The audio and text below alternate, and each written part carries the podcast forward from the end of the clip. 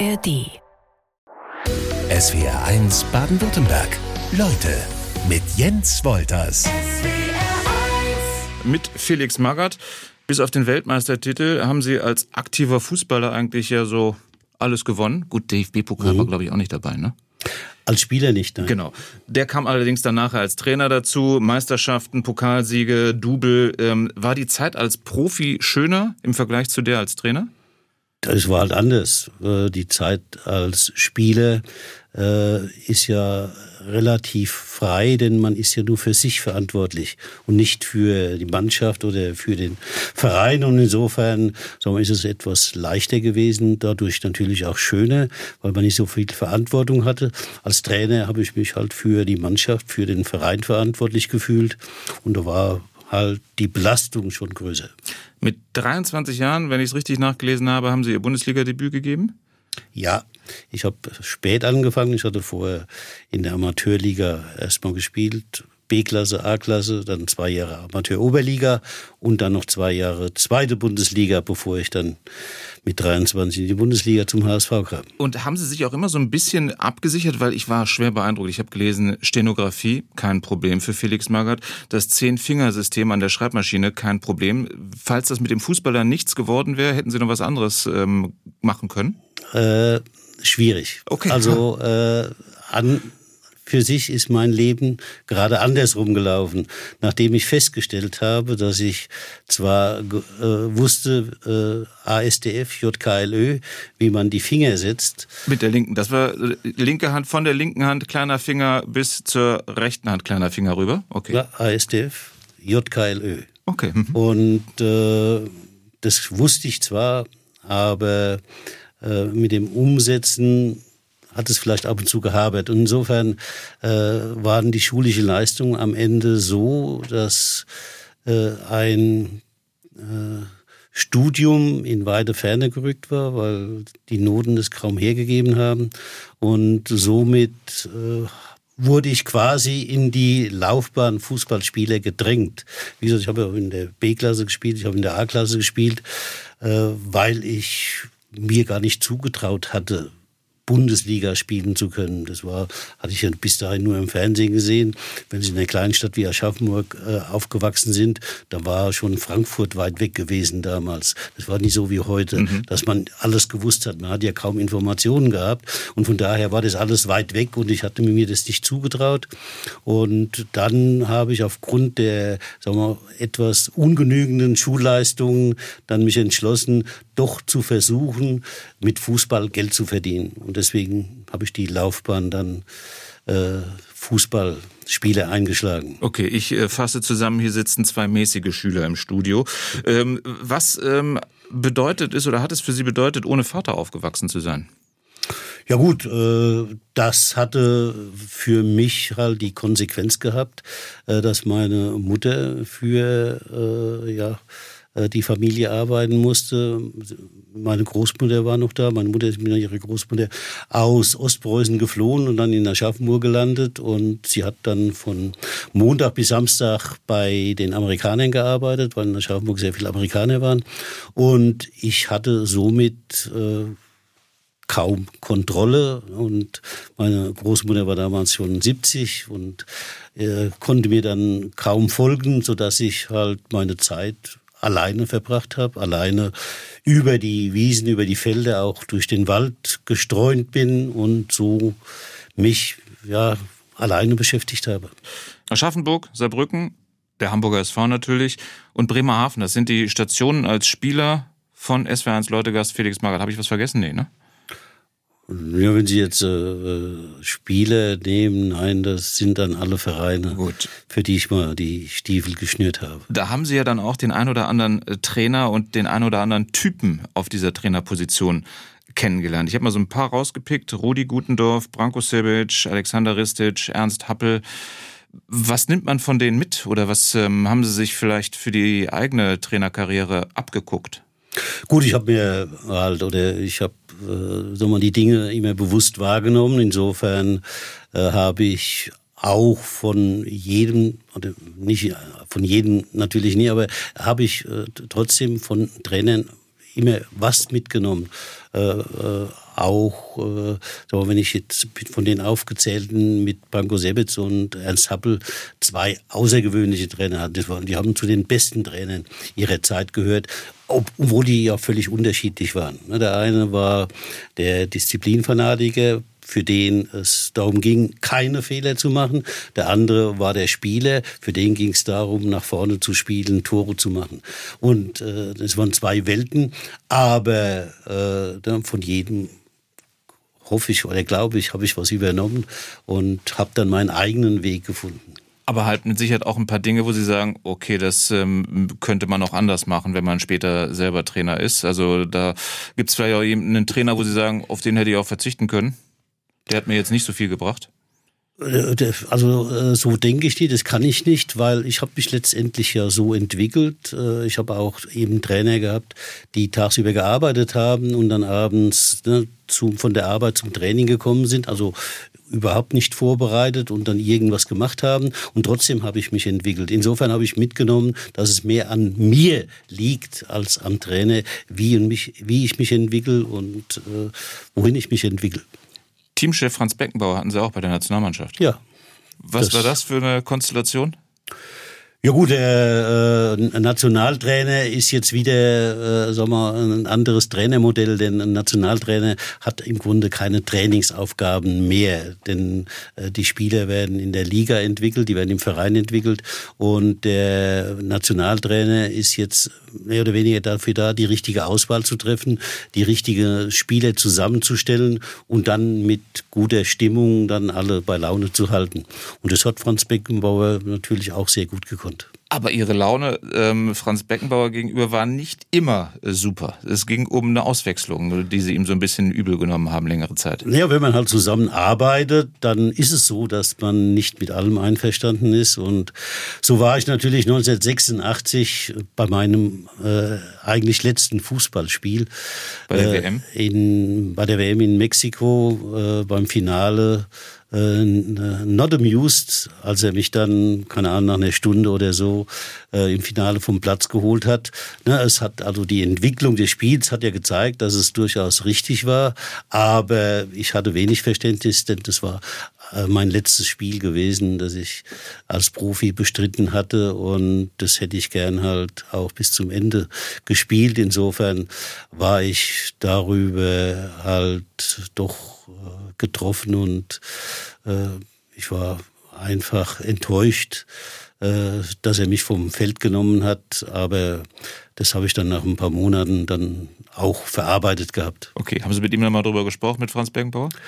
Äh, wir haben darüber nicht explizit gesprochen. Wir haben uns dann später natürlich aber auch öfter gesehen und wir haben nach, also dann wieder ein völlig äh, intaktes, normales, gutes Verhältnis gehabt. Und äh, ne, Franz Becken war, war für mich immer ja so, äh, eher sowas wie ein Vorbild gewesen. Ne, er war ein ganz großer, als ich ja erst anfing, ne, Fußball zu spielen. Und von daher ja, war er für mich immer jemand, zu dem ich aufgesehen habe. Wer ist ein guter Trainer? Oder was macht einen guten Trainer aus? Ja, das ist äh, ja nicht so einfach zu erklären, weil äh, jeder Trainer, also ich finde, jeder, äh, der äh, als Trainer arbeitet, muss halt seinen Auffassungen und seinem Charakter entsprechend arbeiten. Und da gibt's halt alle Möglichkeiten, die man sich vorstellen kann. Na, es geht halt von diszipliniert bis im Grunde chaotisch. Es funktioniert alles, wenn der Trainer dann die richtige Ansprache an die Spieler findet. Wir können ja mal mit einer Selbsteinschätzung weitermachen in SW1 Leute. Felix Magath, was meinen Sie, waren oder sind Sie für eine Art Trainer?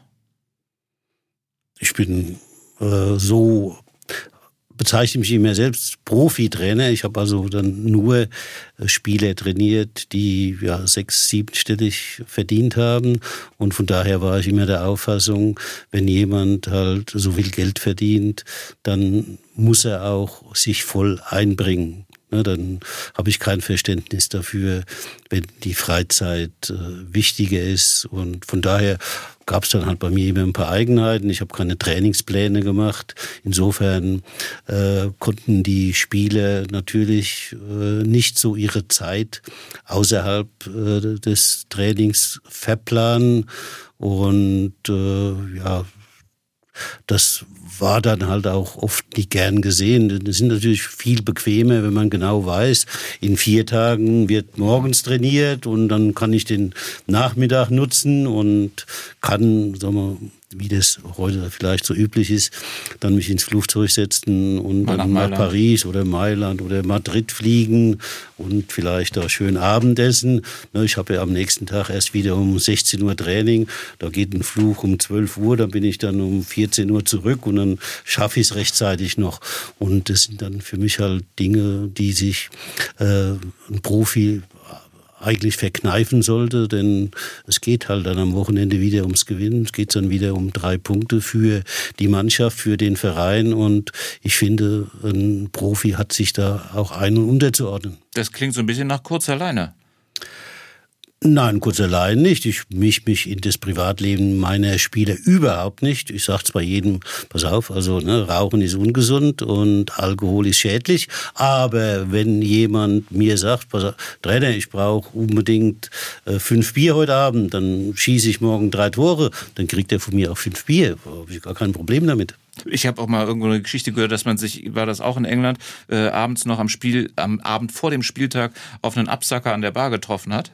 Ja, das habe ich also üblicherweise immer so gemacht. Äh, abends um halb zehn dann nochmal ein Getränk. Da konnte jeder auch ein Bier oder einen Wein trinken, wie er wollte.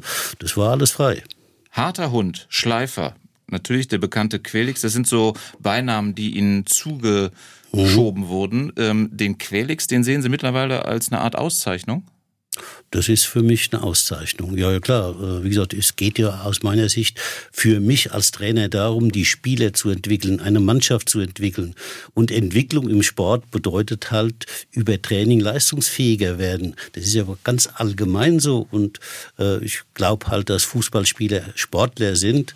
Und äh, als Sportler habe ich ganz einfach ne, das Bedürfnis, mich zu verbessern. Und deswegen verstehe ich dann auch nie den einen oder anderen Fußballspieler, der sich hinterher beschwert über zu viel Training.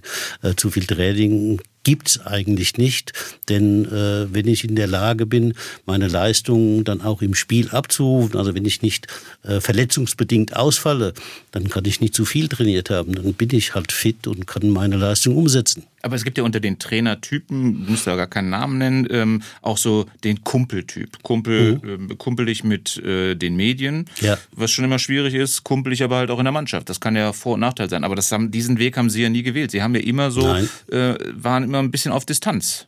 Ich habe bewusst Distanz gehalten zu meinen Spielern, weil ich objektiv ohne Gefühle entscheiden wollte. Ich muss ja ne, äh, äh, Leistungskriterien ansetzen, wenn ich beurteilen will, spielt der Spieler oder soll der Spieler stellen. Denn es geht, wie gesagt, dann am Wochenende um 15.30 Uhr oder so, samstags nachmittags, geht es darum, dass ein Spieler Höchstleistung abliefert und nicht nur Leistung. Und von daher war das für mich eine Selbstverständlichkeit. Ich habe in der Vorbereitung gelernt, der Quelix, der ist gar nicht entstanden, weil sie irgendwie die Treppen haben hochlaufen lassen, sondern aus Frankfurter Zeiten, Sie können sagen, ob es stimmt oder nicht, Sie haben die Mannschaft äh, antreten lassen zu einer Auswärtsfahrt und äh, ein Spieler, der musste auch erscheinen, den haben sie dann aber aussortiert, der durfte nicht mit in den Bus steigen. Boah, also an diese Geschichte kann ich mich nicht erinnern, das kann ich nicht erklären. Aber Sie können mal davon ausgehen, dass ich äh, nicht irgendwelche schwachsinnige Entscheidungen getroffen habe, sondern wenn ich jemand weggeschickt habe, dann gab es dann auch einen driftigen Grund dafür. Wenn er sich nicht ein- oder nicht untergeordnet hat in die Mannschaft, na, dann kann ich so einen Spieler natürlich auch nicht gebrauchen. Denn es geht ja nicht um den Einzelnen, es geht um die Mannschaft, es geht immer um den Verein. Und ganz eigenartige Trainingseinheiten darf es auch gegeben haben. Aus England wird berichtet beim FC Fulham. Sie sind ja erster deutscher äh, ja. Trainer in der Premier League gewesen. Das nur mal so am Rande. Ja, ja. Da hat äh, die Mannschaft am Abend davor verloren, der freie Tag wurde gestrichen, die Mannschaft musste antreten und alle standen auf ihrer Position still auf dem Platz, weil sie gesagt haben, ja, gestern seid ihr auch nicht gelaufen, dann braucht er jetzt auch nicht laufen, steht einfach still. Äh, es kann schon sein, okay, dass gut. ich das ein oder andere Mal äh, ja unorthodoxe äh, äh, Trainingsformen gewählt habe. Ich habe auch nachts um drei Uhr trainieren lassen, nachdem wir im Bus zurückgekommen sind und so. Aber das hat dann auch, wie gesagt, einen Hintergrund, halt, der im Spiel vorher dann ausschlaggebend war. Über 300 Spiele als Bundesliga-Profi, mehr als 400 als Trainer und jede Menge Erfolge.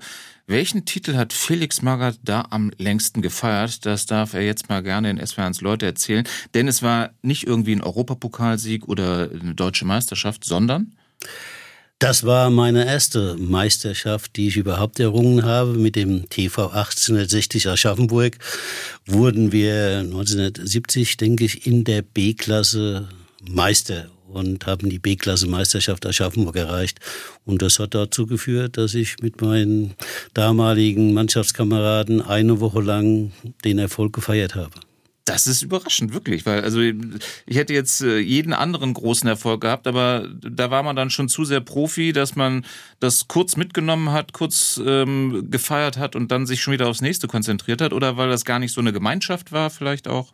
Ja, also ich denke eher, dass es halt äh, die Kameradschaft war, die damals dazu geführt hat, dass man sich eine ganze Woche lang hat äh, zusammengefunden und immer wieder weiter gefeiert hat. Als Profi dann äh, hat man eben nicht mehr ganz so die enge Beziehung ne, zu den äh, Mitspielern und es ist auch halt so, dass es halt immer wieder weitergeht. Ne, mit der Meisterschaft, die vorbei ist, die habe ich dann auch immer eine Nacht lang begossen, aber danach ging es dann schon wieder nach vorne, ging es dann schon wieder sich neu zu orientieren. Insofern, ja, habe ich auch sag mal, nie dieses Gefühl gehabt, ne, dass ich jetzt nach einer erfolgreichen Saison äh, wochenlang mich ausgeruht hätte und äh, äh, mir auf die Schulter geklopft hätte, sondern es ging immer wieder weiter. Sie werden nächste Woche 70, haben ein Buch geschrieben, Gegensätzliches ist der Titel. Und da ziehen Sie ja, so ein Fazit, sage ich mal. Und da habe ich mir was rausgepickt. Da schreiben Sie, heutzutage ist das Geld wichtiger als der Sport und für Sie zähle eigentlich nur der Erfolg. Ähm, ist das nicht aber auch ein bisschen sage ich mal, heuchlerisch, weil sie ja auch Teil dieses Systems sind. Sie nehmen ja zuletzt bei Hertha BSC äh, einen Job an, nicht etwa ähm, nur um die Mannschaft zu retten, sondern weil sie halt auch wahrscheinlich ähm, gut entlohnt worden sind, oder? Ja, selbstverständlich. Äh, jeder äh, wird ja für seine Arbeit bezahlt.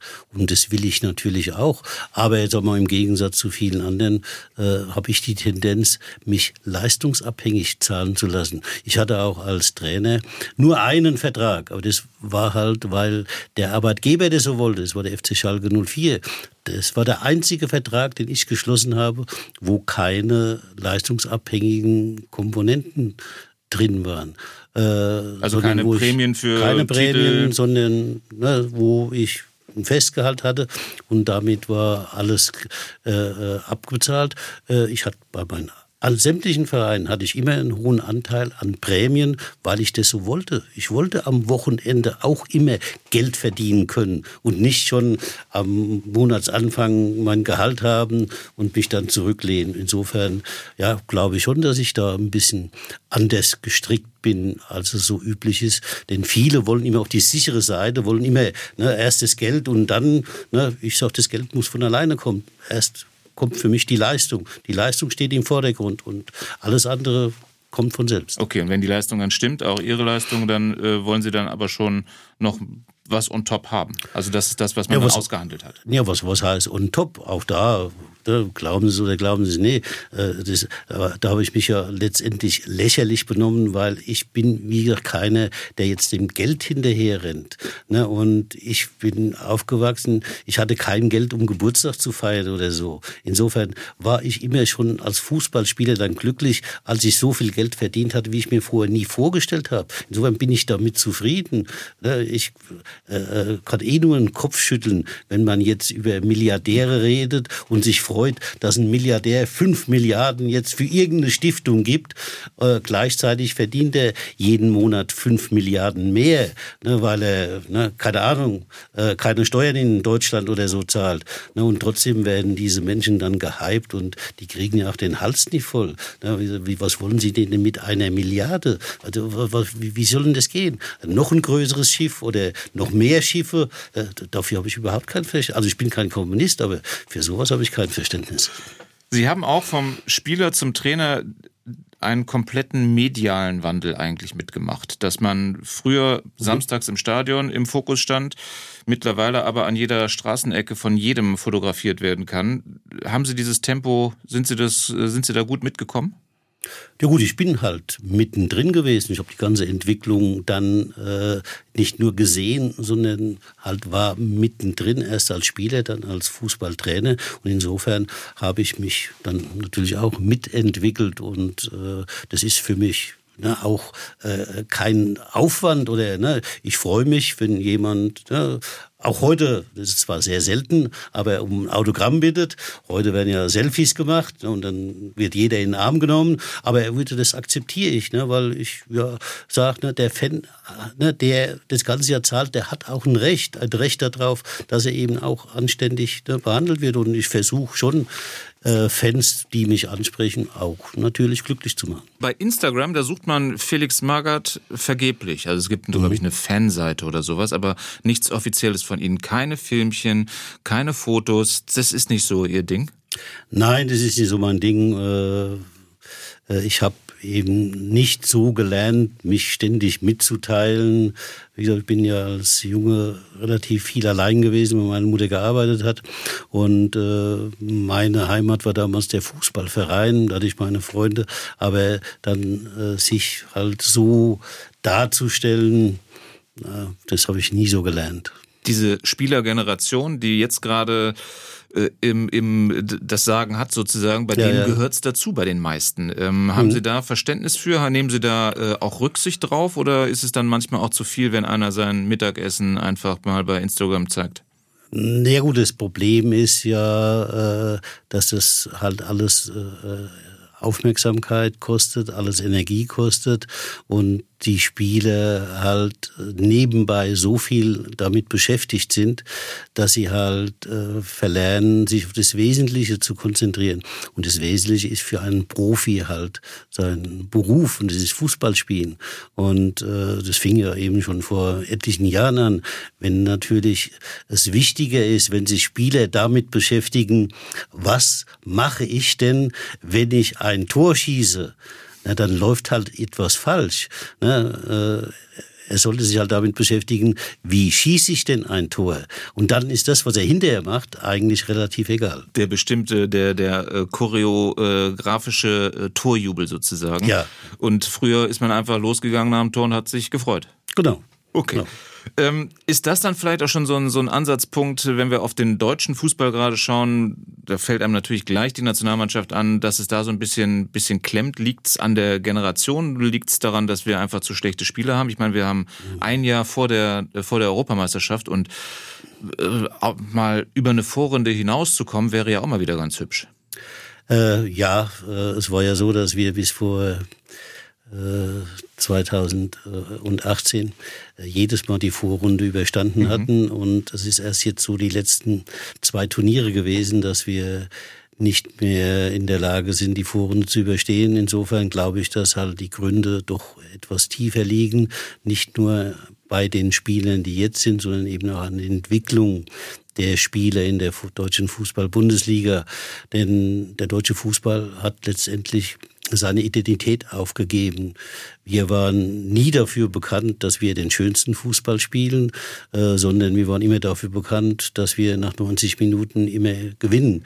Und äh, diese halt Leistungsbereitschaft, diese Disziplin, diese äh, äh, äh teamfähige äh, dieses teamfähige Spielen haben wir ja mittlerweile aufgegeben, weil wir glauben, wir müssten technisch und taktisch besser werden.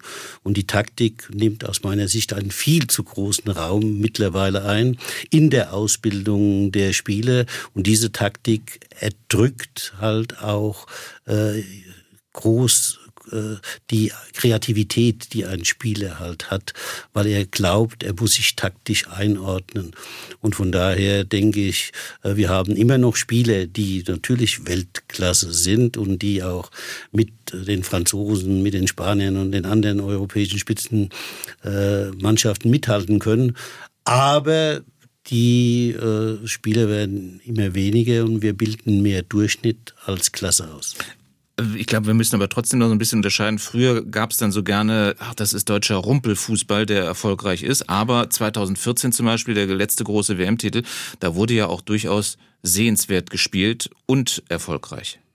Ja gut, das haben jetzt Sie äh, vielleicht als Fußballinteressierter und Fußballfan so ja. in Erinnerung, äh, wenn man äh, doch etwas kritischer auch Bitte, auf die Weltmeisterschaft 2014 schaut. Ne, da hatten wir ja Spiele gegen Algerien dabei, wo fast alle übereinstimmend sagen, ohne Manuel Neuer hätten wir diese Partie nicht gewonnen. Das stimmt. Und aber das ist etwas, was eigentlich aber immer oder oft gilt, dass diejenigen, die ein so ein Weltmeisterschaftsturnier gewinnen, oftmals in den Spielen vorher halt keine großartigen Leistungen gebracht haben, sondern im Grunde sich bis zum Finale entwickelt haben. Und äh, deshalb, sagen wir, wäre das nie weiter tragisch gewesen, dass wir nicht so einen schönen Fußball gespielt haben. Aber äh, wir waren spielerisch nicht besonders gut, sondern ne, wie äh, äh, sagen wir, so oft waren wir durch aus meiner Sicht Manuel Neuer äh, im Tor mit einem überragenden Torhüter ausgestattet, der eben die wenigen Chancen, die wir zugelassen haben, dann auch noch getötet hat und somit äh, das zu Null gehalten hat, wie im Finale, mhm. sodass dann halt in der Verlängerung dann Götze mit einem Tor die Weltmeisterschaft nach Deutschland holen konnte. Das stimmt. Das, es gab auch ein knappes Spiel gegen die Franzosen, aber man, man ist, glaube ich, so ein bisschen ähm, begeistert noch von diesem Rausch gegen Brasilien. Nächstes Klar. Jahr Europameisterschaft. Was ist Ihre Prognose? Wie schneidet die deutsche Mannschaft ab? Äh, also ich bin sicher, dass sie besser spielen wird als bei den letzten Partien, Oha. die wir jetzt gesehen haben. Deswegen bin ich nicht so skeptisch und nicht so pessimistisch, was das Turnier in unserem Land angeht. Ich glaube, die Spieler reisen sich dann schon zusammen und äh, sie werden dann auch wieder in einer ganz anderen Verfassung sein als jetzt in den letzten Partien. Man muss sehen, dass ja nicht nur die deutsche Nationalmannschaft, sondern der FC Bayern ja auch Probleme hatte und der stellt halt viele Spieler in der Nationalmannschaft. Und insofern glaube ich, dass wir nächstes Jahr einen besseren FC Bayern sehen und damit auch die Nationalmannschaft wieder besser wird. So, jetzt wollen wir in S-Fans Leute aber auch mal eine klare Entscheidung von Felix Magath hören. Ich habe eine Aussage aus dem Februar dieses Jahres gefunden von Ihnen, dass Sie immer noch Interesse daran hätten, als Trainer im Pokal und in Europa spielen zu wollen. Jetzt haben Sie ein Buch geschrieben, das könnte man so als äh, Schlussstrich schon fast deuten, mhm. äh, aber das ist wahrscheinlich eine Fehldeutung meinerseits. Äh, das ist eine falsche Annahme, ja, ja. denn äh, ich so mein Empfinden, sehe mich noch in der Lage, Fußballvereinen zu helfen. Äh, ich, wie gesagt, muss nicht alles machen, aber äh, ich traue mir zu, so wie ich das letztes Jahr ja auch in Berlin gezeigt habe, dass ich Bundesligamannschaften noch was geben kann. Und deswegen bin ich bereit, wenn jemand Hilfe braucht, wieder zu helfen. Aber das, das klingt so eher so nach einem Job äh, Feuerwehrmann. Das ist dann nicht Europa. Äh, ich weiß, also das hat mit Feuermann eigentlich nichts zu tun. Ich traue mir eben auch zu, weil ich äh, äh, ja, genügend Erfahrung auch in Europapokalspielen gesammelt habe, auch äh, in außerhalb Deutschlands eine europäische Mannschaft zu übernehmen und im Europapokal erfolgreich zu sein. Aber da muss man natürlich erstmal hinkommen. Ne? Insofern äh, ne, bin ich realistisch und gehe erstmal davon aus, dass eventuell ne, ein äh, Verein in der höchsten Spielklasse für mich in Frage kommt. Aber wie gesagt, da sehe ich kein Problem, so eine Mannschaft zu Erfolgen zu verhelfen. Okay, eine Mail in S ans, ins SWR ans Studio geht ja auch mit einer Bewerbung oder so im Interesse, gerne, ne, darf, ja, darf gerne ja, geschickt ja, werden.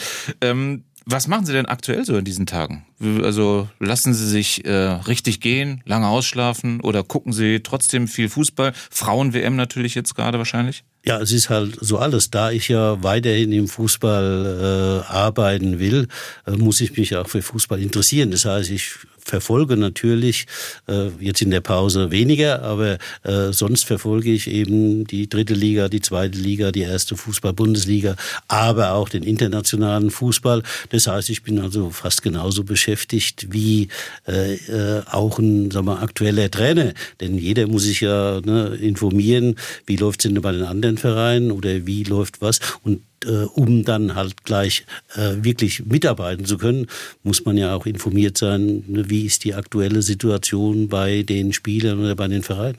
Frauenfußball hatten Sie jetzt nicht aufgezählt gerade. Äh, Frauenfußball hatte ich nicht aufgezählt, mhm. weil ich, äh, sag mal, die Möglichkeit, dass äh, jemand mir eine Frauenmannschaft anvertraut, als gering erachte. Insofern, ja, wie gesagt, man, ne, auch da muss man wieder sagen, man kann halt nicht alles machen, aber selbstverständlich werde ich mir jetzt bei dieser äh, Weltmeisterschaft auch die Frauen anschauen. Felix Magath als Trainer bei einer Frauenmannschaft, könnte das passen?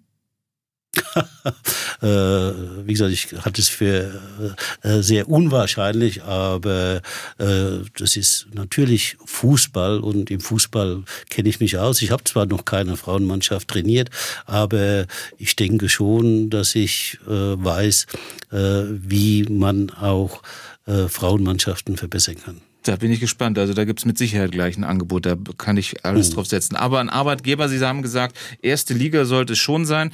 Sie haben es ja auch, ähm, äh, Sie waren ja auch im Ausland tätig. Also eben schon ja. angesprochen, erster deutscher Trainer in der englischen mhm. Premier League. Da haben immer alle viel äh, mehr Jürgen Klopp vor Augen. Nee, ja, das ja. waren Sie.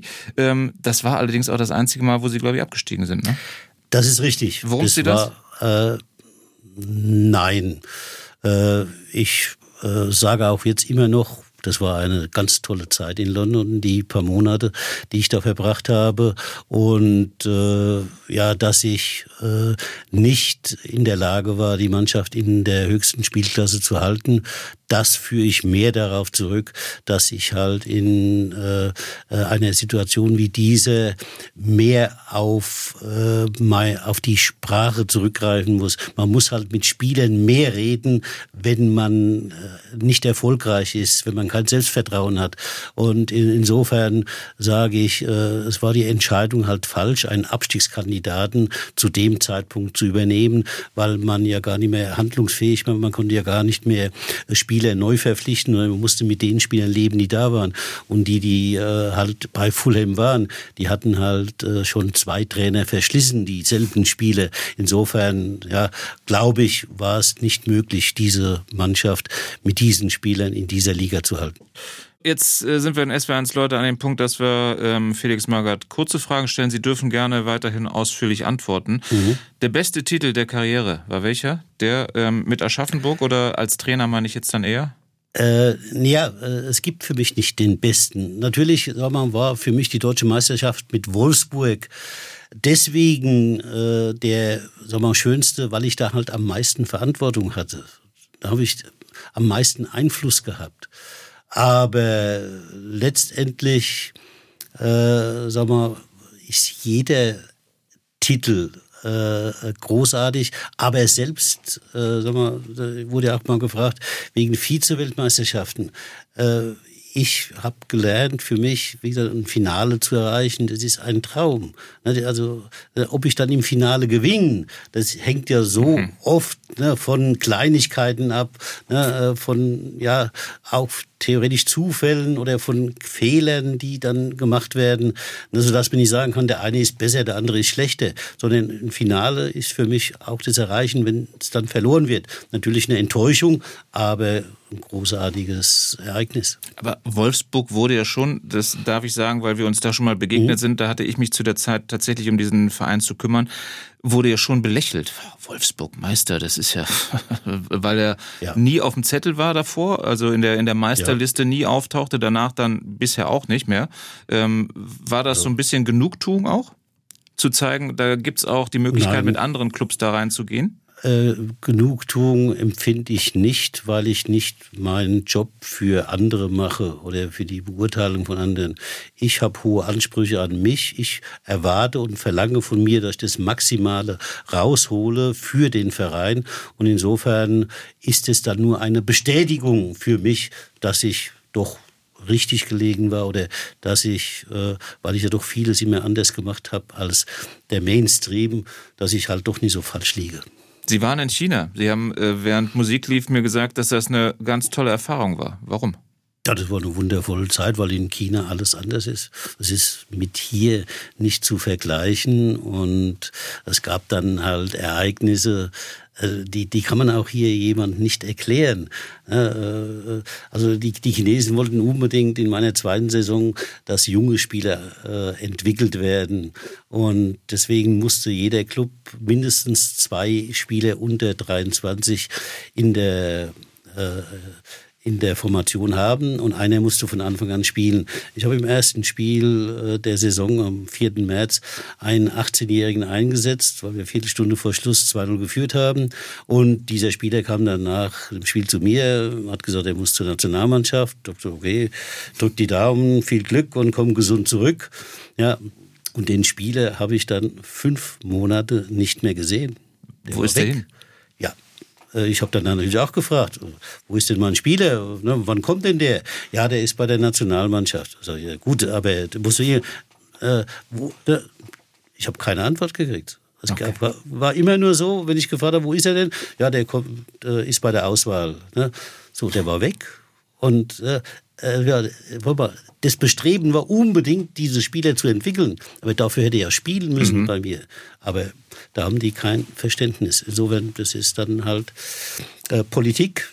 Da wird der Spieler, was weiß ich, wo gebraucht und ja, der geht dann halt unter. Hatten Sie einen Lieblingsspieler? Irgendwie nein. über die Jahre? Einer der also ein Lieblingsspieler, nein. Wie gesagt, ich habe immer versucht, ohne Emotionen zu entscheiden. Insofern habe ich mir einen Lieblingsspieler nicht gegönnt. Äh, wenn ich gefragt werde, was ich denn glaube, wer der in Anführungsstrichen beste Spieler war, hm. dann glaube ich, dass der wichtigste Spieler für eine Mannschaft Grafitsch in Wolfsburg, Wolfsburg. war. Mhm. Denn er war Brasilianer, er war äh, über 1,90 Meter groß und äh, äh, Stürmer, durchsetzungsfähig. Äh, und der war jeden Tag gut drauf. Und wenn die Bayern-Fans sich nicht mehr erinnern sollten, wer Grafitsch ist, das ist der, der mit dem mit der Hacke das äh, Tor gegen die Bayern gemacht hat. Das ist genau der, der genau. war das. Ja, ja. Aber der war immer gut drauf, hat alle Trainingseinheiten immer lächelnd und gut gelaunt mitgemacht und wollte immer gewinnen. Tiefpunkt Ihrer Trainerkarriere war was? Weiß ich nicht, ob es ein Tiefpunkt, Tiefpunkt, also die oder sag mal, äh, der Punkt, der mich am meisten getroffen hat, war die Entlassung als Trainer beim Hamburger Sportverein. Der Hamburger Sportverein war ja oder ist mein Verein und äh, 14 Tage vor Saisonende dann entlassen zu werden, das hat schon wehgetan. Es gibt sehr viele Fragen. Manfred Horn, SW1-Hörer. Äh, ich habe eine Frage an äh, einen meiner Lieblingsspieler aus vergangenen Zeiten. Das sind Sie dann. Mhm. Heutzutage kann man die Vereinswappen Bayern, München, Paris, Barcelona, Liverpool austauschen und es sind nur noch Legionäre dort. Sehen Sie das genauso? Ja gut, klar, die Tendenz ist immer weiter dahin gegangen, eben Spieler kurzzeitig zu verpflichten. Und der VfB hat ja im Grunde die Strategie gehabt, junge Spieler zu holen, sie dann äh, hier groß zu machen, um dann sie wieder weiter zu verkaufen. Äh, damit kann man Geld verdienen, aber damit kann man natürlich keine Mannschaft aufbauen. Da wird man ne, äh, wohl sportlich äh, halt wenig Erfolg haben. Und insofern ist es nicht verwunderlich für mich, dass der VfB halt mit dieser Strategie äh, von dem hinteren Tabellenhälfte auch nie wegkommt. Den VfB hatte ich ja jetzt noch bis gar nicht, bis dato gar nicht erwähnt, aber das ist gut, dass so. Sie das machen. Sie haben ja damals die jungen Wilden sozusagen geprägt. Ne? Also sie hat eine Mischung ja. aus durchaus äh, auch erfahrenen ähm, Spielern, genau. ja. aber halt junge Spieler aus den eigenen ähm, genau. ähm, Jugendmannschaft mit hochgezogen. Ja. Ja, der VfB hat ja immer schon eine gute Nachwuchsarbeit gemacht und deswegen waren viele junge, talentierte Spieler hier und die haben ja auch dann äh, sich in dem VfB dann weiterentwickelt mit den älteren Spielern. Und äh, es waren drei, vier, die halt zum Nationalspieler geworden sind auch und die gezeigt haben, dass also ne, auch der Nachwuchs, halt wenn man ihm genügend Zeit gibt, sich dann zum stabilen Bundesliga oder sogar als Nationalspieler entwickelt. Oswald aus Tübingen hat geschrieben, lieber Felix Magath, kommen Sie wieder zum VfB. Ich befürchte, es wird mal wieder ein Retter benötigt. Sebastian Hoeneß ist der Mann jetzt, deshalb finde ich, sollte man da vielleicht noch eher mal fair sein. Mhm, jetzt geben wir ihm mal den Saisonstart. Er kam letzte Saison und hat den VfB gerettet, ähm, aber Sie beschäftigen sich schon weiterhin auch mit einem äh, etwas intensiveren Auge mit dem VfB. Ja gut, selbstverständlich, ne, weil äh, VfB, das war jetzt, äh, habe ich ja auch so in meinem Buch geschrieben, die schönste Zeit äh, jetzt, wenn man Sport und privat zusammennimmt. Und insofern, ich war mit dreieinhalb Jahren auch der Trainer, der am längsten hier in der Bundesliga an einem Stück beim VfB gearbeitet hat. Ist auch meine Rekordzeit bei einem Verein. Also insofern, ich hatte hier eine tolle Zeit und eine schöne Zeit. Und äh, ich denke gern dran zurück. Und von daher äh, sehe ich natürlich auch immer, was beim VfB passiert. Und ich drücke dem VfB die Daumen, dass er wieder mal mit jungen Spielern eine Entwicklung anstößt, die halt auch vielleicht sogar dann mal wieder äh, für die Bundesliga-Spitze reicht. Aber junge Trainer sind es ja auch gerade, die halt ähm, äh, unterwegs sind. Ne? Also Sebastian Hoeneß, mhm. Julian Nagelsmann hat mhm. jetzt erstmal noch eine Auszeit. Äh, mhm. Keine Ahnung, wo der wieder ja. auftaucht. Thomas Tuchel würde ich auch dazu zählen. Wie passen Sie da so rein? Äh, äh ich habe also schon früher nicht so reingepasst in die Trainergilde. Sie wollen gar nicht. Und insofern äh, passe ich natürlich auch heute nicht so ganz äh, in die, äh, wir, Arbeit, die jetzt diese Trainer äh, äh, äh, oder wofür die ausgebildet werden beim äh, der Deutschen Sporthochschule.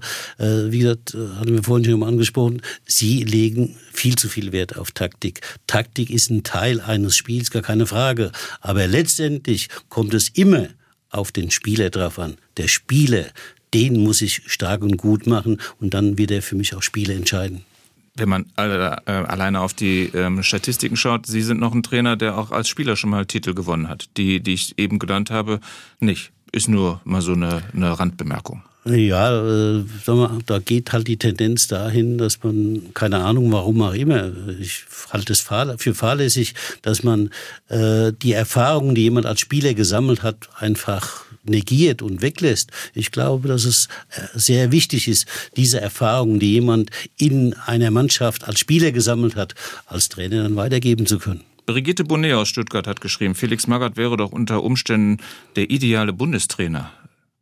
Ich lasse das jetzt mal so stehen, oder Sie dürften gerne darauf antworten. Wäre das was? Ja, äh, natürlich äh, könnte ich auch Bundestrainer werden, gar keine Frage. Wie gesagt, ich verfüge über genügend Erfahrung, aber sagen wir meine äh, äh, sagen wir, äh, Tätigkeit hier im deutschen Fußball war halt geprägt, dass ich gegenüber der Nationalmannschaft oft doch kritisch gewesen bin und insofern ja glaube ich, dass der Deutsche Fußballbund mit mir nicht so viel anfangen kann. Ach, da gibt's ja auch mal einen Personalwechsel. Vielleicht ist da Ihr Standing mittlerweile ein ganz anderes. Sie werden in der kommenden Woche 70. Da gibt's die große Sause dann? Nein, die wird es nicht geben, weil ich jetzt wirklich nie wüsste, warum ich mit 70 auf einmal was anfangen sollte, was ich bisher nie gemacht habe, nämlich meinen Geburtstag gefeiert.